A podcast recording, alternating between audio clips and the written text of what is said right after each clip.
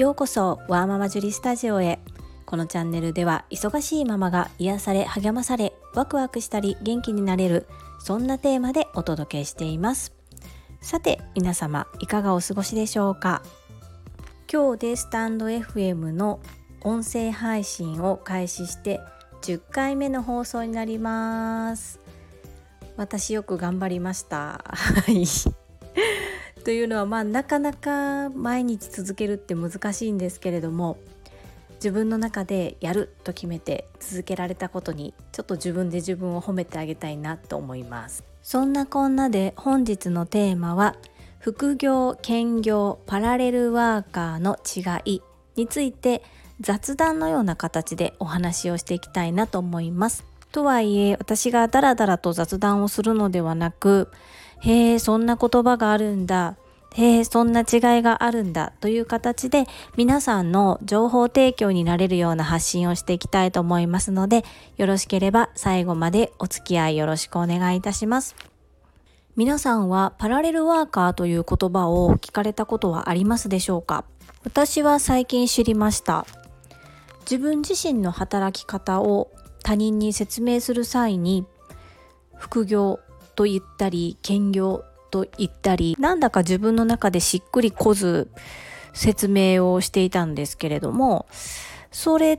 となくまあ副業と兼業の違いって何だろうなと思って調べたのがきっかけでパラレルワーカーという言葉を知りました。パラレルっていう言葉の意味なんですけれども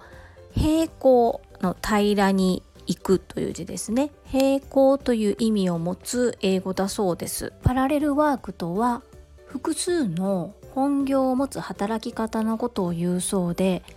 パラレルワーカーとは2つ以上の仕事を持つ人たちのことを言うそうです。この説明を目にした時に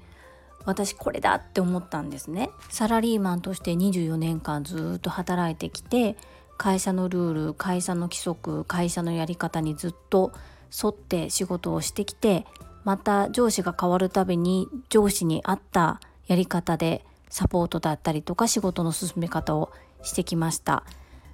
で自分でやる仕事は自分に合った働き方をしたかったし妥協せずにやりたいことを形にしたいっていうふうに思って始めました。もちろん自分のエゴだけで仕事をしても需要がなければお客様からのご依頼はいただけませんのでそこはリサーチをしたり研究は常にしているつもりだし今後もしていくんですけれどもその中でもやはり自分がやりたいと思ったことを進めたいというふうに感じてやっております。パラレルワーカーのメリットなんですけれども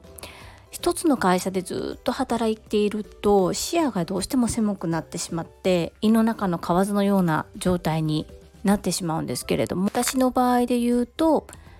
整理収納アドバイザーの仲間と話したりデコ巻き寿司を通じていろんな料理教室の先生方と出会ったり知識を共有し合えることでとても視野が広がるしサラリーマンとして一緒の職場で働く仲間たちとは分かち合えないような刺激をお互いにもらったり与えたりするようなことができて自分の視野も広がるしスキルアップもできます。そして何よりも楽しいです。先日、えー、神戸にある米粉パン発酵料理の教室でコラボレーションレッスンということで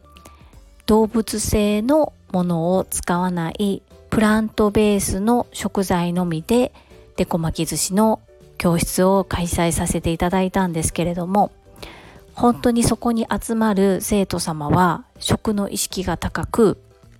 それぞれがそれぞれの角度でいろんな知識をお持ちなので生徒様4名様だったんですけれども4名様が集まってそれぞれにいろんな情報や知識をそこで披露されるので全員がとても有意義な情報をシェアし合えてでまたその発酵の先生からも新しい知識をいただいて実際にその知識を生かすためにどんな料理法があるのかとか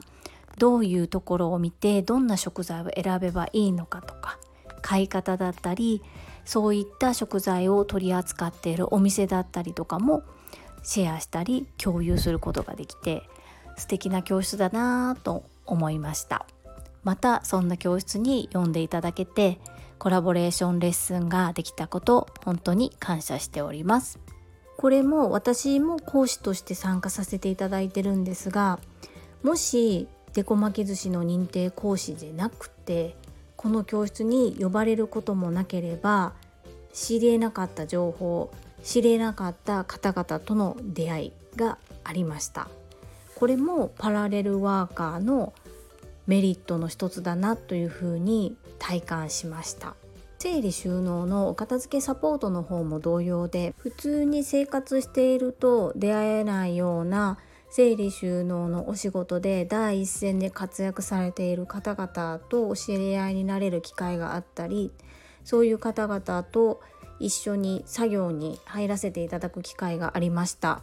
これも私が整理収納アドバイザーになっていなければ体感できなかったこと体験できなかったことでありたまたまのご縁をいただいたことでご一緒することもできた。これも自分がやりたいと思ったことを形にしなければなかったご縁ですよね。とってもわがままなんですけれども私は自分のやっている個人で活動しているお仕事を片手間にはしたくないですしどんなに小さなご依頼でも相手に寄り添って誠実に取り組んでいきたいという姿勢を持ち続けたいと思います。なのでとてもわがままなんですけれども私の仕事のやり方は副業ではなくて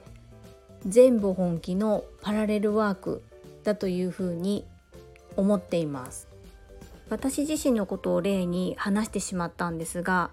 副業兼業パラレルワーカーの違いお分かりいただけましたでしょうか？まあ若干グレーな部分はあるんですけれども要は自分がどういうふうに使いたいかっていうことでいいのかなっていうふうにも思ったりします。是非これから何かを目指したい方はパラレルワーカー目指して本気で取り組んでいただきたいなっていうふうに思います。一緒に頑張りましょう。それでは本日も最後までお聴きくださりありがとうございました。ママの笑顔サポーター、ジュリでした。